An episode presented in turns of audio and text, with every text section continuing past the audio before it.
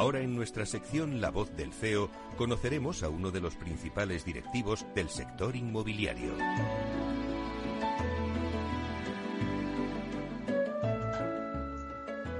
Hoy en nuestra sección La voz del CEO entrevistamos a José Luis del Valle, presidente del Consejo de Administración de LAR España. LAR España es uno de los principales inversores inmobiliarios españoles y líder nacional en el sector de centros comerciales. Ha conseguido elevar un 15% sus ingresos en 2020, un 30% el beneficio recurrente y además eh, propondrá repartir un dividendo de 31 céntimos de euros por acción. Bueno, pues ya sin más, damos la bienvenida a José Luis del Valle. Buenos días, José Luis. Buenos días y muchas gracias por invitarme a tu programa.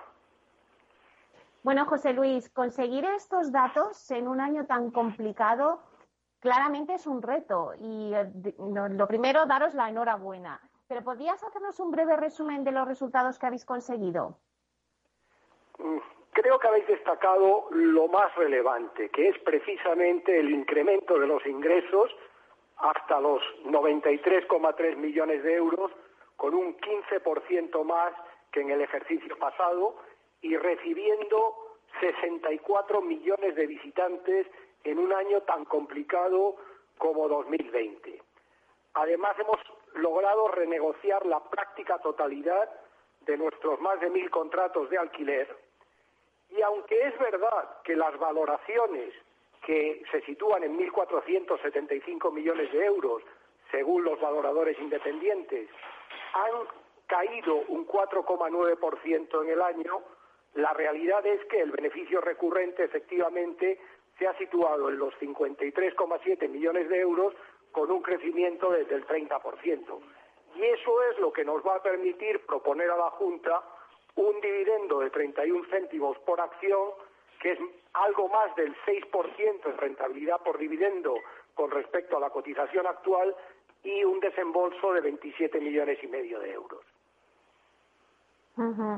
Bueno, José Luis, incrementar ingresos en un año de pandemia y después de haber eh, renegociado la práctica totalidad de los contratos, pues la verdad es que tiene mucho mérito. Eh, habéis demostrado que, el retail tiene mucha más fortaleza o, como se dice ahora, es más resiliente de lo que se pensaba, ¿no? La, realidad es que el sector retail y, digamos, los profesionales del sector ¿eh? Han, tenido una gran capacidad de adaptación a, los nuevos entornos, siempre de una forma muy positiva.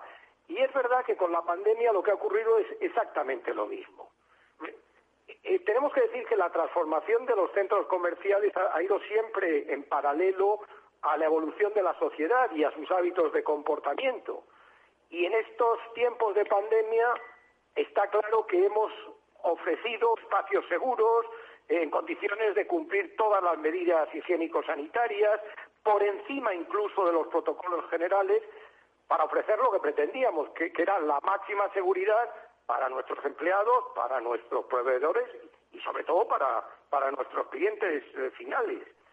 Es una realidad el, que desde hace mucho tiempo ya los espacios de venta online, al igual que los eh, físicos, pues, pues eh, mm, están creciendo de una forma, de una forma compatible y, se están convirtiendo en indispensables unos para otros, con lo cual, oye, evidentemente hay, hay una resiliencia importante en este sector físico del retail. Claro, eh, bueno, pues habréis tenido que afrontar la renovación de los contratos. Eh, yo no sé si mantenéis el mismo portfolio o se ha resentido la ocupación o cómo ha sido la relación con los retailers en este momento tan complicado? Pues mira, durante los periodos de confinamiento y luego la, primera desescalada y, las siguientes, lo, que hemos hecho es siempre extremar el, diálogo, la colaboración y los acuerdos pues con la mayoría de nuestros arrendatarios. Es decir, nosotros los consideramos como socios y ellos también lo hacen así con nosotros en la mayor parte de los casos. Eh, tenemos un, interés mutuo que realmente es el que explica que hayamos sido capaces de alcanzar acuerdos de alquiler sobre la práctica totalidad de la superficie bruta alquilable en, todos nuestros centros, en, nuestros 14 centros, más incluso los que acabamos de vender a principios de este año 2021. Y, y, bueno, hemos tenido que ofrecer bonificaciones y diferimientos, pero ellos también nos han concedido pues alargamientos en los plazos de nuestros contratos, en algunos casos hemos tenido que hacer rentas variables en función de, de las ventas, es decir, hemos tenido unos y otros pues que adaptarnos a la nueva situación y entender la relación como una relación de socios. Y, y gracias a eso es lo que hemos podido recuperar todos los mm, niveles de ocupación que teníamos antes incluso de la pandemia y bueno, estamos hablando de niveles por encima del 95% de ocupación. eso es lo realmente importante y yo creo que con la colaboración de todos y, con ese planteamiento de socios es como lo hemos conseguido. Bueno, la verdad es que es todo un Tetrix, pero al final lo habéis conseguido. Y José Luis, revisando vuestras cifras de afluencias y ventas, pues sí que descendieron respectivamente en pleno confinamiento, lógicamente, pero tanto en junio como en noviembre, pues ya con las desescaladas ya se empezaron a acercar rápidamente a sus comparables pre-COVID. ¿A la gente le sigue gustando ir a los centros comerciales? Pues, creo que has tocado en un punto absolutamente clave. Sin duda, ¿eh? Eh, mm, hemos logrado el recuperar esos niveles de visitantes prácticamente del ejercicio anterior después del confinamiento, precisamente porque los centros comerciales son unos centros pues modernos, son mm, experienciales, son dominantes en su área de influencia y, en ese tipo de centros la afluencia y, las ventas se, recuperan con, con rapidez. Es decir, lo vimos tras el confinamiento inicial, ya en junio y en julio, dimos esa recuperación de niveles por encima del 95% del año anterior. Y, con los cierres parciales que hemos ido teniendo a lo largo de estos últimos meses, al, reabrir hemos visto el mismo efecto, el mismo impacto de recuperación. Hombre, nosotros creemos que, como decía antes, eh, eh, los centros comerciales y, y las ventas online son complementarios y están ambos ahí para quedarse. ¿Eh? Y, es, la mejor forma que podemos ofrecer un servicio a nuestros clientes que les gusta seguir yendo a los centros comerciales, les gusta seguir teniendo esa experiencia de compra que nosotros les ofrecemos. Claro que sí. Y bueno, la verdad es que volvemos a los números. Durante 2020 rebajasteis las inversiones para fortalecer la liquidez. Cerrasteis el año 2020 con 140 millones de euros de flujo de caja que son casi 800 millones tras la venta de 22 locales comerciales que lo habéis hecho recientemente. Y habéis bajado del 40% vuestro apalancamiento. Mm, yo os pregunto, ¿os sentís cómodos con esas cifras? Pues, desde nuestra fundación en 2014, nosotros hemos venido invirtiendo siempre de una forma decidida en la modernización de los centros que compramos. Nuestro, precisamente cuando compramos un centro es para, para mejorarlo, para optimizarlo, y eso habitualmente exige inversiones. Y cuando promovemos un centro como, como Lago, por ejemplo, pues también exige una fuerte inversión. lo que sí que hemos hecho es que este plan de inversiones estaba prácticamente ejecutado justo antes de la pandemia. Y eso pues realmente nos ha permitido adaptarnos desde el primer momento a la austeridad, a la política de preservar la caja que, las circunstancias actuales pues exigen. Eh, nuestra inversión en 2020 fue sobre todo en eso, en mejorar tecnología, en mejorar seguridad, mejorar eh, la higienización de, nuestros centros. Eso es lo que hemos hecho. y, estamos eh, contentos con la fortaleza financiera del AR España, pues que se ha demostrado con un apalancamiento, como has comentado, por debajo del, 40% y además con una deuda que tiene un coste medio en el entorno del 2%, con todo a tipo fijo, con, unos plazos de madurez de, amortización de los créditos eh, acompasados en el tiempo, sin ninguna amortización relevante en el año 2021. Es decir, realmente eso es lo que hemos conseguido y estamos satisfechos de tener esa situación mm, financiera en este momento con esa fuerte liquidez que has comentado. Y José Luis, ¿cómo ha sido y a qué obedece esta última operación de la venta de los 22 locales comerciales al fondo británico BlackRock? Eh, para una, una SOCIME y en particular para LAR España, eh, pues nosotros siempre compramos o, desarrollamos activos y los rotamos con el tiempo. ¿Por qué? Bueno, porque tenemos unos planes de negocio para cada activo y cuando ya hemos conseguido los resultados esperados en el plan de negocio, lo que tiene sentido es rotar, vender ese activo para, mm, invertir ese dinero que, generamos en otro activo en el que podamos repetir la operación, repetir una operación de inversión y de mejora de la gestión. Y esto realmente es lo que ha ocurrido con estos 22 super, mm, vamos, locales comerciales que eran todos supermercados de, Eroski. Y bueno, BlackBrook ha visto una, gran oportunidad de comprar un buen activo, pues eh, cerca de 30.000 metros cuadrados de superficie alquilable total. Y estamos hablando de, que hemos conseguido eh, una, vender ese activo con una plusvalía sobre el precio de compra del 24%, que es el producto de, de esa gestión del tiempo que hemos tenido el activo en nuestra cartera lo compramos por 47,6 millones de euros, lo hemos vendido por 59 millones de euros. Es decir, esto es realmente la política del AR España con sus activos, el gestionarlos lo mejor posible, mejorar su valoración y con el tiempo pues rotar para entrar en una nueva oportunidad en el que podamos repetir la operación.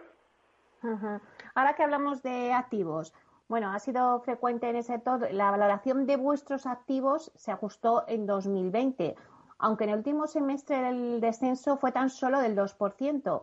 ¿Esperáis que vuestros activos sigan ajustándose o esa corrección ya pues está cerca de terminar?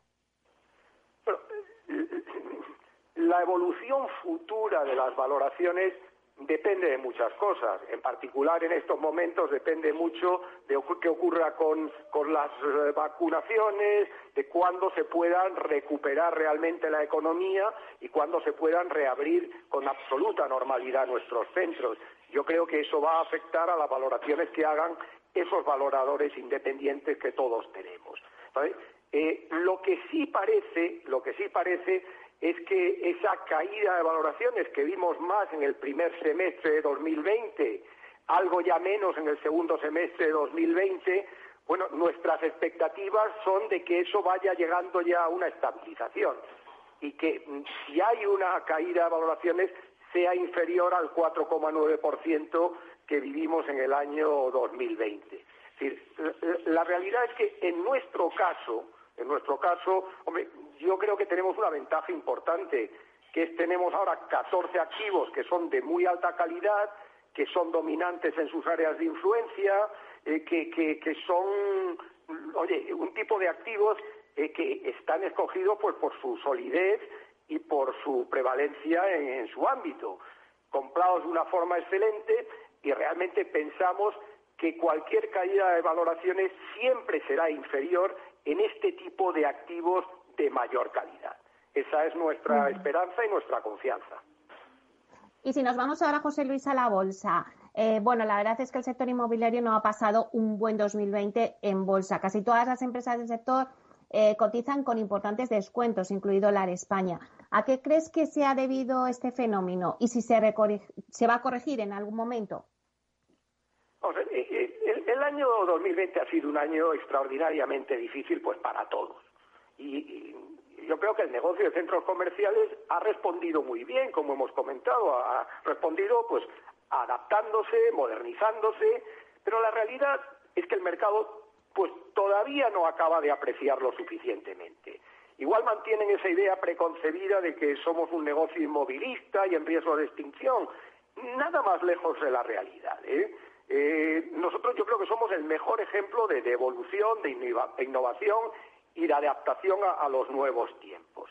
Bueno, mm, yo creo que incluso en estos momentos difíciles de pandemia, en cuanto hemos reabierto, pues como he comentado antes, hemos conseguido tasas de ocupación altas por encima de los 90 y 95% de lo que teníamos antes de la pandemia. Entonces nosotros creemos que, son activos de, calidad, de buena gestión operativa, y pensamos que ese grado de descuento con el que cotiza el sector inmobiliario en general y el del retail en, particular, pues pensamos que está siendo desproporcionado.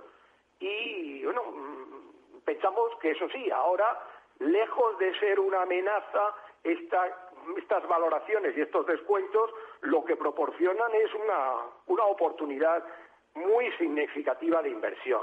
Yo creo que ha llegado el momento para que esas empresas que pueden estar infravaloradas desde un punto de vista de fundamentales, que ofrecemos además unas rentabilidades por dividendo elevadas, pues bueno, e, empiecen a recuperar su cotización, pues yo creo que es una excelente oportunidad para ello.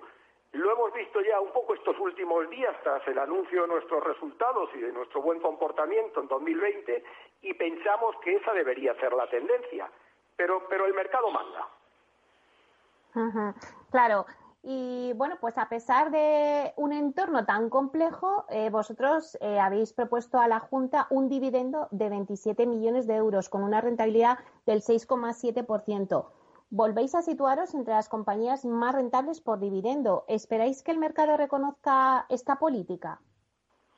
Repartir un dividendo significativo siempre ha sido parte de nuestra filosofía empresarial desde el primer año, incluso en 2014, cuando acabábamos de salir a mercado, ya repartimos un dividendo con cargo a ese año. Es decir, nuestra política de reparto de dividendos es una política de reparto atractiva. Eso sí, manteniendo siempre una política de, mantenimiento, de control prudente de la posición de caja y de la liquidez de la compañía, como no puede ser de otra forma. No, no podemos, y nunca lo hemos hecho, endeudarnos para repartir un dividendo. Siempre es con los fondos que hemos generado dentro de la compañía. Es verdad que ya el año 2019 fuimos premiados por esa rentabilidad por dividendo y pensamos que en 2020, en el entorno tan complejo que hemos vivido, el, repartir un dividendo que proporciona una rentabilidad sobre la cotización por encima del 6%, creo que es algo a seguir reconociendo por el mercado. El mercado lo que tiene que ver es que estamos repartiendo un dividendo siempre atractivo y de una forma regular. Un año sí y otro también. Y yo creo que eso es algo que el mercado mm, tiene que valorar, además de nuestros fundamentales, de la calidad de nuestros centros, esa política de reparto de dividendos atractiva y sobre todo también estable. Y yo creo que es, es, y muchos inversores ya nos lo están diciendo que es algo que valoran mucho. Ya lo creo, José Luis, y más en este año tan complicado que hemos tenido. Tecnología propia, rigor técnico y una potente base de datos son el punto de partida del asesoramiento independiente que TINSA presta a todo tipo de inversores en real estate. Conoce en la web tinsa.es cómo podemos ayudarte a rentabilizar tu inversión a través de estudios de mercado, valoración RICS, AVM de grandes carteras o consultoría fiscal, entre otros servicios. TINSA Valor de confianza.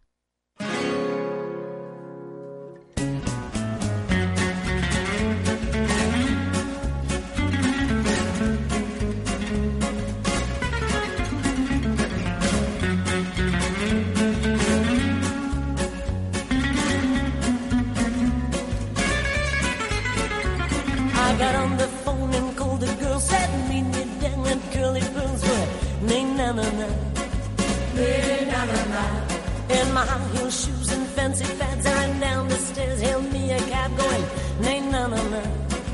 Nay, na, na, na. Nay, na, na, na. Nay, na, na, na. Oh, na, nay, na, na, na.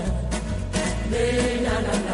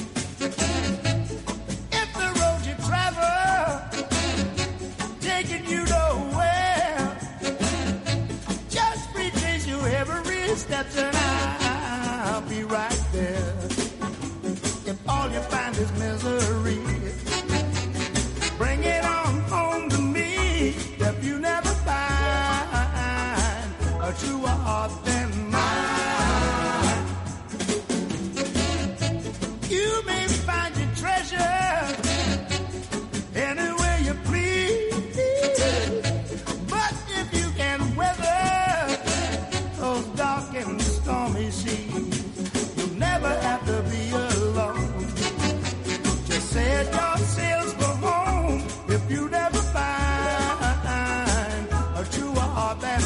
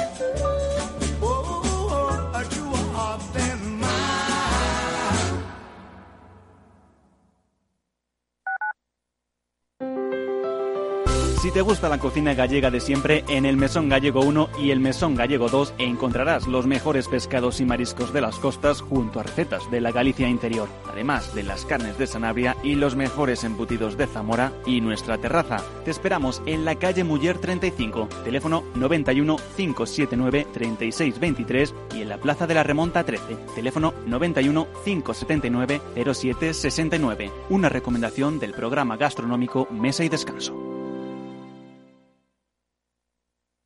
Gráficas Naciones. Más de 50 años de experiencia en el sector de las artes gráficas. Apostamos por la última tecnología tanto en impresión offset como en digital y gran formato. Realizamos todo tipo de impresión. Tarjetas de visita, folletos, libros, vinilos, decoración y montaje de stands. Más información en el 91 629 2145 o en gráficasnaciones.es.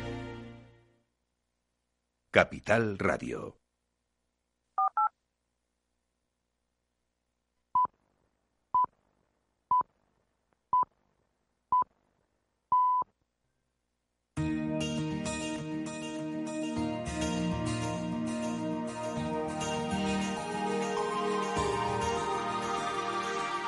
En nuestra sección La Vía Sostenible con Vía Ágora, os contamos la transformación de la vivienda del futuro enfocada en una construcción sostenible como pilar principal.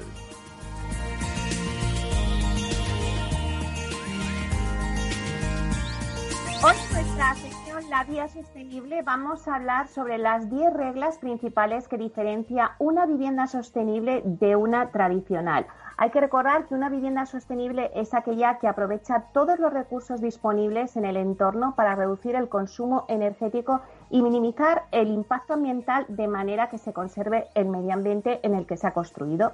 Bueno, pues para hablarnos de las diferencias, de estas 10 diferencias entre vivienda sostenible y la vivienda tradicional, lo vamos a hacer con Sandra Llorente, que es directora general técnica de Vía Ágora. Buenos días, Sandra.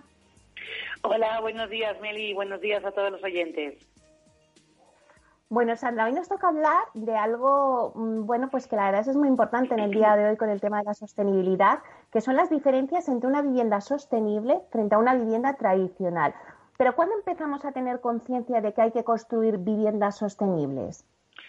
Pues mira, Meli, en septiembre del año 2015 eh, los, líderes eh, mundiales eh, adoptaron un conjunto de objetivos globales para, por ejemplo, para erradicar la pobreza, proteger el planeta y asegurar la prosperidad, ¿no?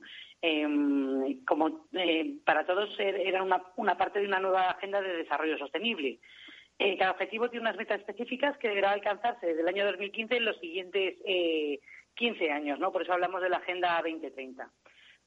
la, sostenibilidad, especialmente en ecología y economía, significa que puede mantener durante largo tiempo sin agotar, se puede mantener a lo largo del tiempo sin agotar los recursos o causar eh, un grave daño al medio ambiente, ¿no? Desde Vía Ágora intentamos eh, analizar la sostenibilidad desde el prisma del triple balance. En términos generales, una empresa con triple balance es una organización que presenta un resultado económico, pero que también mire la huella ecológica de sus actividades y, además, el impacto social de sus acciones desde la responsabilidad civil. Esta triple perspectiva consigue que las empresas pues, sean económicamente responsables, ecológicamente respetuosas y, como no, socialmente comprometidas. ¿Y cuáles son los objetivos de Vía Ágora para construir viviendas sostenibles?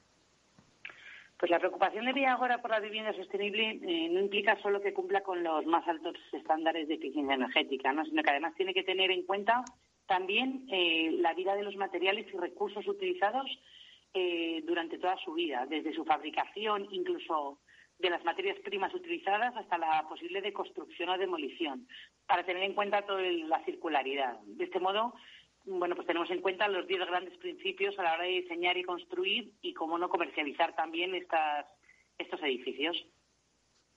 Pues si te parece, vamos a ir pasando por esos diez principios. Mira, empezamos con los tres primeros. Eh, podríamos hablar de la ubicación de las viviendas y su orientación, eh, intentando optimizar el soleamiento y utilizando los principios de la arquitectura bioclimática eh, para su concepción. Eh, un segundo principio podríamos hablar de la eficiencia de las instalaciones, buscando menor demanda para iguales o incluso mejores condiciones de confort, como por ejemplo la ventilación doble flujo, el suelo radiante refrescante. Y luego, el tercero podría ser la energía primaria renovable. No solo disminuyendo, como hemos dicho en el punto anterior, la cantidad de energía necesaria, sino que además hacer que esta energía que necesitemos sea renovable, ¿no? Por ejemplo, utilizando sistemas de aerotermia, geotermia, paneles fotovoltaicos.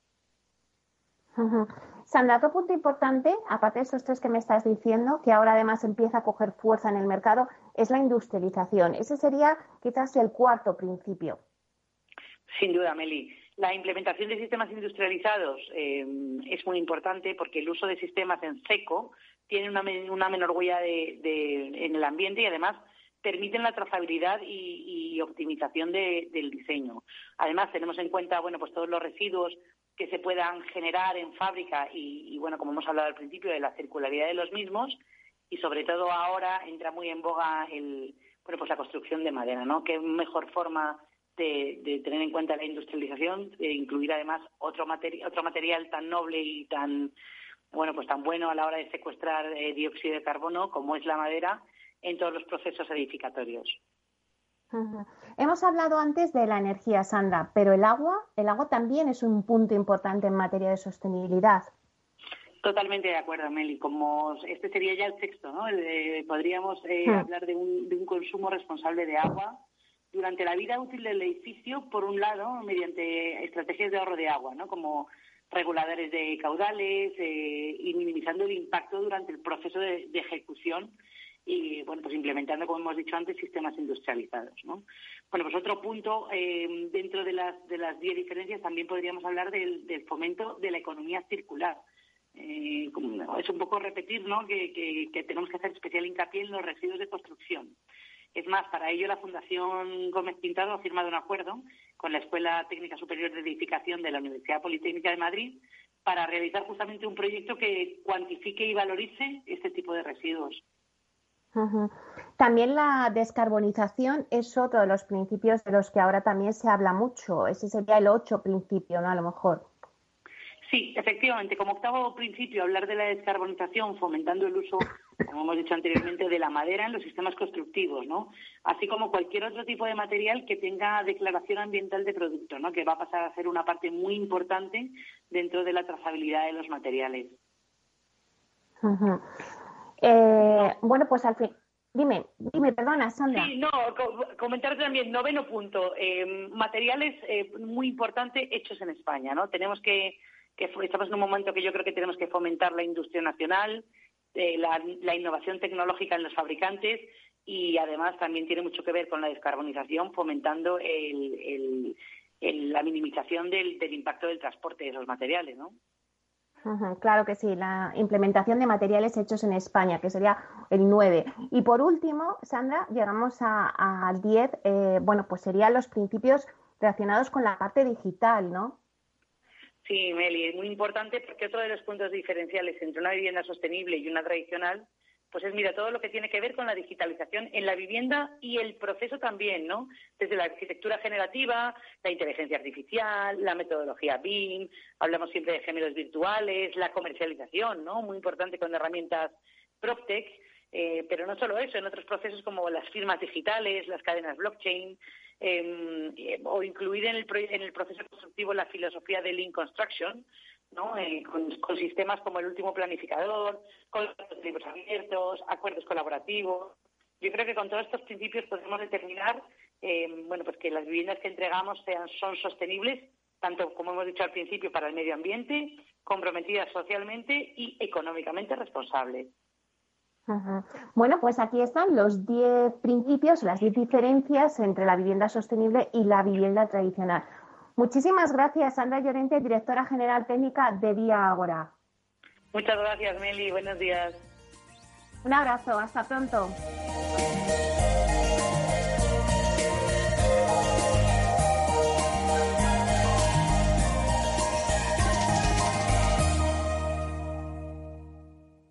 Inversión inmobiliaria y Proctec con Urbanitae un espacio donde descubriremos las nuevas claves financieras que están cambiando el sector inmobiliario gracias a la transformación digital.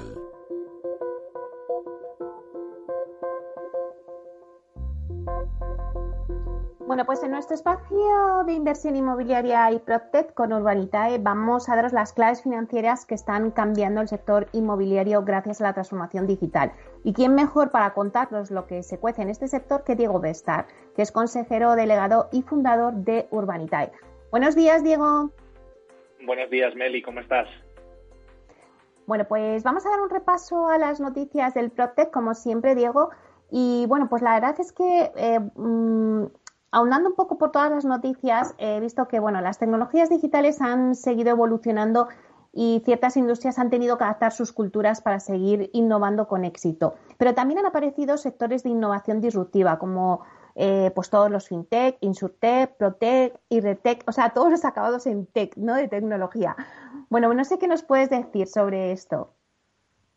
Pues sí, la verdad es que, bueno, todos estos palabras que has mencionado, al final, oye, siempre, siempre me gusta quitarles un poco de mérito a los americanos y, darnos un poco más de mérito a, los que estamos fuera de, ese país, porque también se innova mucho fuera de Estados Unidos. Pero la verdad es que en innovación de ponerle nombres a, las nuevas tendencias, yo creo que Estados Unidos nos gana con creces, ¿no?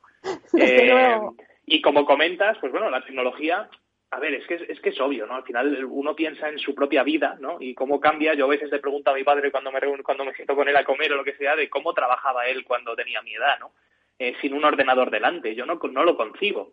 Entonces, eh, teniendo en cuenta que ha cambiado radicalmente nuestra manera de hacer prácticamente todo, es decir, estamos atados a un móvil todo el día para comunicarnos con todo el mundo, trabajando con un ordenador delante, pues esto a las industrias más clásicas y más eh, más de toda la vida, eh, también las tiene que disrumpir de alguna manera, ¿no? Y pues como comentas, ¿no? El sector financiero, que es probablemente el sector más grande eh, por volumen de transacciones y, capital movido, véase bancos, consultoras financieras, fondos de inversión, los propios mercados, pues ese sector que es el fintech, ¿no? ha sido, el sector financiero aplicado con la tecnología, es el fintech, ha sido quizás el, más disrumpido de todos y el que empezó a, notarse más, ¿no? Pues desde en la irrupción de, servicios como PayPal, que fue pues quizás la, pionera del, fintech, permitiendo que pagáramos eh, de forma digital eh, en, plataformas online, que esto eh, a finales de los 90, pagar algo online con tarjeta de crédito parecía que, te estabas jugando la vida, en cierta manera, ¿no? Daba mucho miedo. pues arrancó por ahí, ¿no? Y luego, pues todo lo que ha cambiado. Al final, eh, la mayoría de los que de los que tenemos una cuenta bancaria operamos con, con una aplicación en el móvil o directamente desde la web eh, y bueno pues eh, de ahí para adelante no y luego pues sectores también tan tradicionales y tan tan históricos como el sector de asegurador en Estados Unidos lo de la tecnología aplicada al sector asegurador la denominan como insurtech y luego lo que nos trae a, esta charla de hoy que es el PropTech no y es todas las, las innovaciones tecnológicas eh, aplicadas al, sector de, del inmobiliario, ¿no? El property, como, como dice en inglés, de ahí la palabra PropTech. Eh, y a partir de ahí, pues oye, lo que venimos hablando todas estas, eh, todos estos meses, ¿no? Pues desde las visitas virtuales que cada vez están más en auge, sobre todo con lo que hemos visto de la pandemia, algo tan sencillo como, como los portales de, de listados de pisos y casas online, ¿no? Idealista, Fotocasa, etcétera. Es que no hay que ir tan allá para acordarse de que uno antes buscaba una casa caminando por el barrio, viendo la agencia inmobiliaria de la zona y viendo fotitos que colgaban en el escaparate. Eh, y entonces tú leías ahí la descripción de lo que vendían, el precio, y, si te interesaba entrabas a hablar con el agente inmobiliario, ¿no?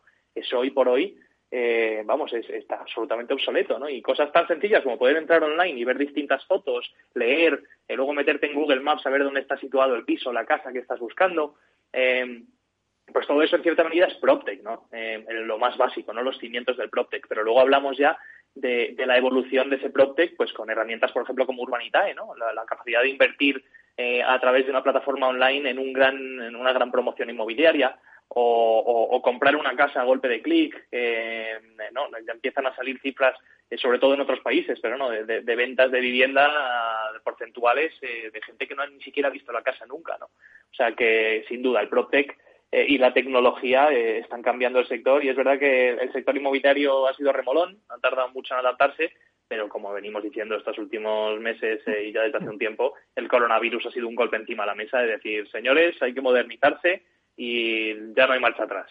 Así que sí es verdad que, vamos a ver una aceleración tremenda. Pero no solo ha cambiado todo a nivel eh, tecnológico, sino eh, antes lo nombrabas, ¿no? Urbanitae, o sea, también ha, cambiado todo a nivel de, conseguir la financiación. Eh, hablamos del crowdfunding. bueno, pues que vosotros lo estáis aplicando y estáis viendo cómo esa vía alternativa, que antes tampoco existía, como decías, antes íbamos y, no nos imaginábamos comprar una casa ni hacer nada por Internet. Pero claro, antes tampoco nos imaginábamos, siempre pedíamos la financiación al banco, pero ahora está esta nueva vía de financiación a través de crowdfunding.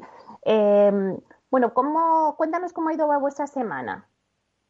Pues mira, la verdad es que el crowdfunding a, nosotros nos está yendo francamente bien. Em, eh, es decir, el coronavirus al final lo que ha hecho es acelerar mucho el apetito de los pequeños inversores que quieren invertir en algo algo como el sector inmobiliario, más que nada porque la volatilidad de los mercados eh, asusta mucho. Eh, y asusta mucho porque la gente, número uno, no, no entiende los, los mercados eh, bursátiles. ¿no? Tú sabes que cuando compras una acción, teóricamente estás comprando una participación, un porcentaje pequeñito de una, de una empresa, ¿no? pero en realidad no tienes ni idea de lo que hay en ese, en, en, esa, en ese listado de pérdidas y ganancias de Telefónica, por ejemplo. Es muy difícil saber cuando una empresa va a ir bien o mal y al final parece que los mercados se mueven a los vaivenes de, lo que va llegando, ¿no? Pero un inmueble al final uno pues tiene la capacidad de verlo, tocarlo, entenderlo, ¿no? Eh, tú puedes conocer perfectamente un barrio de Madrid, saber que en ese barrio, en ese lado de la calle, porque ya sabemos, por ejemplo, en una calle como Serrano, donde tenemos nosotros la oficina, pues en un lado de la calle parece que cuestan las cosas un 15% más que en el otro. Y claro, eso lo explicas a alguien y que no conozca Serrano, pues no, entiende muy bien por qué, ¿no? Si es la misma calle. Eh, pues el, sector inmobiliario tiene eso y tiene un, componente muy potente, que es un componente subjetivo de, que la gente pues entiende que hay un activo real detrás, que tiene un uso y que, oye, pues que podrán venir mal dadas, ¿no? Pero eso siempre va a estar ahí. Entonces hay mucho apetito inversor. Y luego, por otro lado, hay una demanda de financiación tremenda, ¿no? Entonces, eh, tradicionalmente los promotores se han financiado yendo a un banco y pidiendo, dame un crédito para poder llevar a cabo esta obra, por ejemplo, eh, y lo que ocurre es que si solo tienes una vía de financiación, que es la bancaria, pues cuando ocurren cosas que quizás no tienen nada que ver con tu sector, eh, como por ejemplo el coronavirus, que hacen que los bancos pues eh, restrinjan mucho o reduzcan mucho la, capacidad que tienen de financiar el sector inmobiliario, pues de repente te puedes cargar todo un sector eh, y dejarlo sin liquidez, ¿no? Entonces, algo tan obvio como tener alternativas, pues hasta hace poco no había, ¿no? Entonces, lo que hemos creado con, con el crowdfunding y, y, lo que estamos haciendo en Urbanita es juntar esas dos cosas, ¿no? La demanda inversora de querer invertir en el sector inmobiliario y la necesidad de financiación que tiene el sector inmobiliario. Y, la verdad es que es algo muy bonito, ¿no? Porque nunca se había hecho que un pequeño inversor pudiera directamente eh, invertir en, proyectos como este, ¿no? Y al final lo que estamos haciendo es cargándonos al intermediario. En vez de que el pequeño inversor tenga el dinero en una cuenta no remunerada en el banco y a su vez el banco coge ese dinero y se lo presta al promotor a un tipo de interés, ahora lo hacemos de forma directa. El inversor, el pequeño ahorrador inversor sabe perfectamente dónde lo está prestando y cuánto va a cobrar. Y el promotor, pues tiene una base enorme de pequeños inversores que están dispuestos a prestarle ese dinero. La verdad es que es un modelo que, que tiene todo el sentido del mundo y que gracias a las tecnologías, en este caso el Protec, pues se puede llevar a cabo. Bueno, la verdad es que nos has contado unos cuantos proyectos semana a semana, o sea, vais a un ritmo eh, increíble, vais como un cohete y además es que se cubren enseguida, pero bueno, mm, pues cuéntanos algún proyecto que tengáis ahí ya por, pues no sé, entre pañales o ya a punto de lanzar. Pues mira, tenemos un montón de cosas ahora mismo encima de la mesa. La verdad es que eh, estamos recibiendo un montón de proyectos bastante buenos. Eh, estamos trabajando en uno en Menorca que a mí me hace especial ilusión porque eh, bueno, es con un promotor con el que llevamos tiempo queriendo trabajar y tenemos que darle los últimos flecos. Al final nosotros somos tremendamente rigurosos a la hora de analizarlo todo, ¿no? Y sobre todo a la hora de estructurarlo trabajamos con, lo que yo creo que es probablemente el mejor despacho de abogados que, yo conozco en España, que es Garrigues, que el equipo con el que trabajamos es excelente y nos ayudan a estructurar todas las operaciones y bueno, al final lleva mucho trabajo de, estructuración y, nosotros somos muy cautos a la hora de subir cosas. Por eso, la gran parte del tiempo de, los días del mes, Urbanitae no tiene un proyecto publicado. Pero es verdad que lo que al final acaba ocurriendo es que cuando publicamos un proyecto, pues nos dura pocos minutos, ¿no? porque la gente, pues poco a poco se va fiando de nuestro criterio a la hora de, de elegir los proyectos. Y el proyecto de Menorca, la verdad es que es una pasada. Es un proyecto súper bonito, 35 viviendas, con una certidumbre comercial bastante potente y con licencia de obras ya y, estamos eh, estudiando entrar a, financiar, bueno, entrar en, sociedad, en el equity con el promotor para, para comprar el proyecto y, terminar de construirlo. Así que a ver si la semana que viene podemos ya dar la primicia en, este programa y, contar todos los detalles del proyecto. Porque, Diego, antes eh, en otros programas nos decías, pues tenemos este proyecto que la verdad es que no me acuerdo cuál era, pero me decías, fíjate, de 16 o 17 apartamentos están todos ya vendidos, solo falta uno. El problema es que los compradores son extranjeros y el banco ahí pues pone pagas, pero vamos, que el riesgo comercial pues mm, casi era inexistente porque estaban vendidos, ¿no? Eh, claro, todos estos proyectos al final, por H o por B, pues ah, tienen un poco eh, el freno ahí del banco y tienen que buscar otra vía alternativa. Eh, vosotros os estáis encontrando con este tipo de proyectos y muchos, además, es que me cuentas que es que tienen muchísima viabilidad y, riesgo nada. Absolutamente. A ver, en, todos los proyectos siempre hay riesgo, ¿no? Porque eh, si, a ti te, alguien está dispuesto a darte un tipo de, interés, es decir, una rentabilidad, aparte del coste del propio dinero, pues es porque hay cierto riesgo, ¿no? Pero es verdad que estamos hablando de riesgos hipercometidos, eh, hiper, hipercontrolados, ¿no?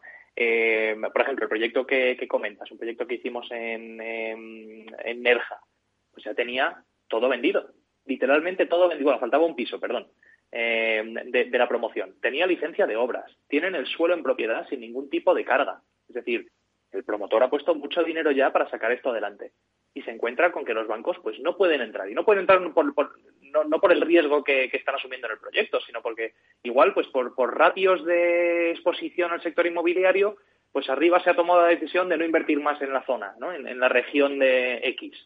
Entonces, por mm. temas que no tienen nada que ver con el proyecto, no pueden entrar. Y esto lo que ocurre es que dices, joder, tengo un proyecto que es tremendamente rentable, tremendamente seguro eh, y absolutamente viable. Y es cuestión de que alguien ponga el capital para poder empezar la obra. Eh, y en esos casos, pues oye, es, que es obvio, ¿no? Y al final los inversores pues tienen unas rentabilidades muy buenas y, el promotor tiene un proyecto que ya está absolutamente encaminado al éxito. O sea que es un, bueno, es un win-win para todos, la verdad. Bueno, pues lo que queríamos un poco también de decirles a los oyentes que nos están escuchando es que esta vía alternativa del crowdfunding pues está funcionando y prueba de ello son la cantidad de proyectos que vamos contando jueves a jueves que estáis vosotros metidos y que la verdad es que están funcionando muy bien, muy rápido y que lo oscurís. Así que, pues nada, con ganas de que nos cuentes el próximo jueves el siguiente proyecto en Menorca. Además, Menorca, menuda ciudad. Qué bonita. Sí, la verdad es que sí, viendo, viendo las fotos de, la promoción apetece irse para allá a pasar unos días, la verdad.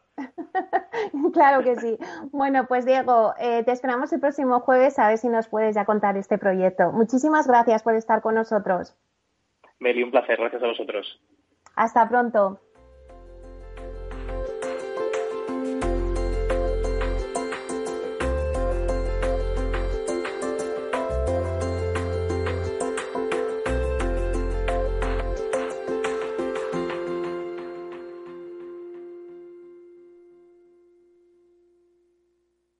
Inversión inmobiliaria con Meli Torres.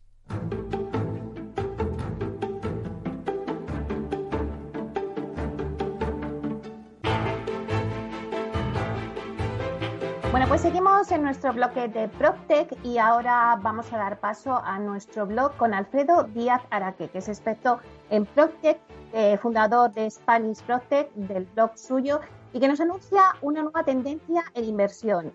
Eh, no se lo pierdan, es inversión en centros de datos. Buenos días, Alfredo. Hola, Meli. Hoy vamos a saltar los hilos. Pero no, no te confundas. No vamos a hablar de regular el mercado ni de alquiler ni de expropiar a los grandes tenedores sus viviendas. Vamos a hablar de los hilos digitales, porque vamos a hablar de la computación en la nube, o más concretamente de su reflejo físico, que son los centros de datos, un nuevo tipo de activo inmobiliario que es emergente. Supongo que te acordarás cuando lo importante en un ordenador era su capacidad. Cuanto más megas, gigas y finalmente teras tenía, mejor que mejor. Necesitábamos un cajón grande para almacenar todo nuestro mundo digital. Documentos, fotos, música. Y si no era suficiente, tirábamos de disco duro externo. ¿Y te acuerdas en la oficina?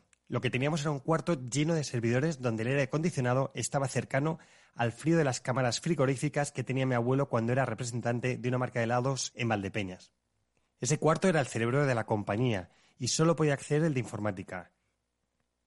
Como todo esto va tan rápido, esto que te cuento fue ayer, porque hoy los ordenadores, los teléfonos y cualquier aparatejo tienen lo suficiente para tirar con su sistema operativo, porque ahora todo se almacena en la nube.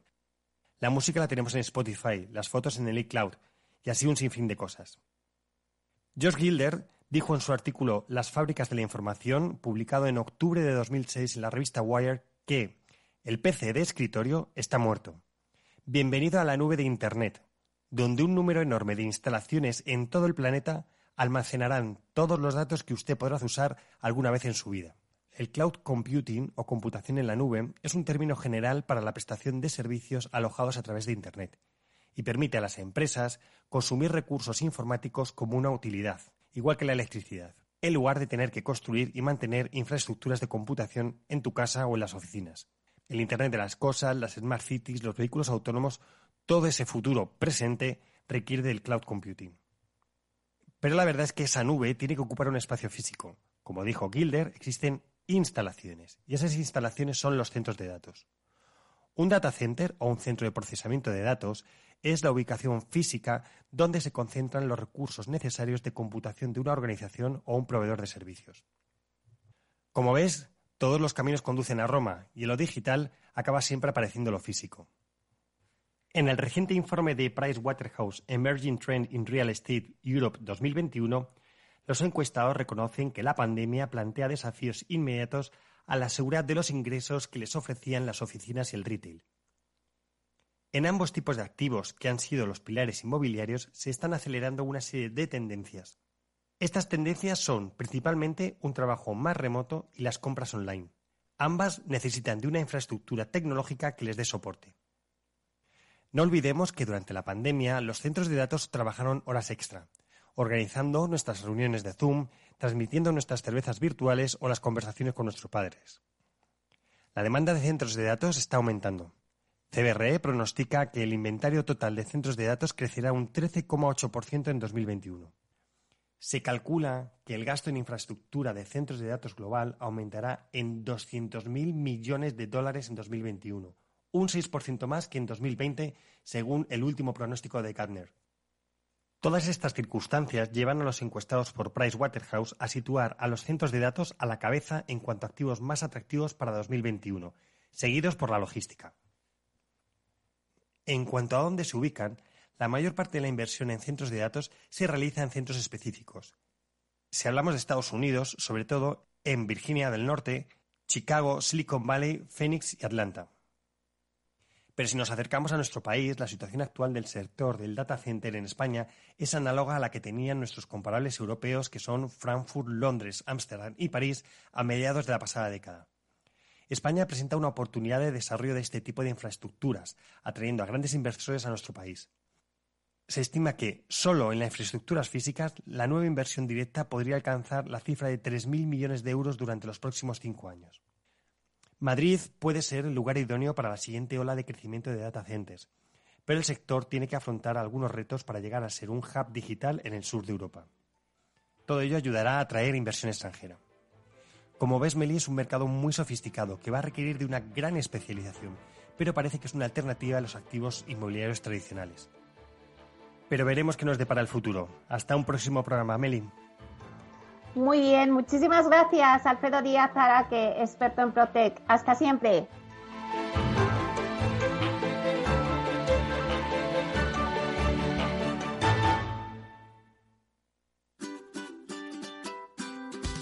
Mesa y Descanso es el programa donde Mar Romero te acerca cada fin de semana los mejores productos, te invita a disfrutar de los buenos vinos de cada denominación de origen y a conocer restaurantes y lugares de ocio con un encanto especial. Mesa y Descanso, los domingos a las 13 horas, aquí en Capital Radio. Capital Radio Madrid, 105.7. Disfruta de la mejor cocina gallega en Montes de Galicia. Todo un clásico moderno en el barrio de Salamanca. Disfruta de la variada dieta atlántica, de las mejores carnes y pescados tratados con respeto y transparencia y regados con una de las mejores bodegas de la zona. En grupo, en familia o en pareja, Montes de Galicia te ofrece el espacio perfecto en cada ocasión. ¿Sabes cuál es el mejor dial para escuchar Capital Radio? Tu móvil. Ya tienes disponibles las versiones de iOS y Android de Capital Radio. Y si quieres escucharlas en tu coche, lo tienes muy fácil. Empareja el Bluetooth de tu coche con tu móvil o tableta, entra en la app de Capital Radio y ya lo tienes. Escucha Capital Radio en digital. Y si te preguntan qué escuchas, no lo dudes. Capital Radio.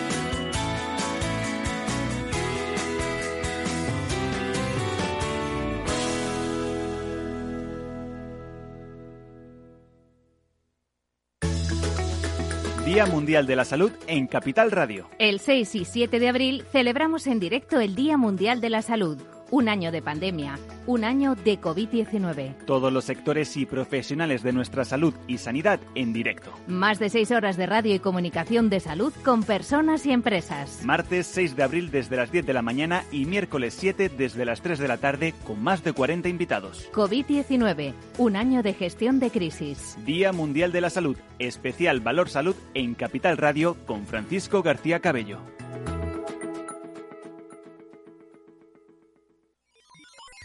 Los robots escuchamos Capital Radio. Es la radio más innovadora. Oímos a Saragot, con Luis Vicente Muñoz. Ahí le has dado. Esto es Capital Radio. Di que nos escuchas.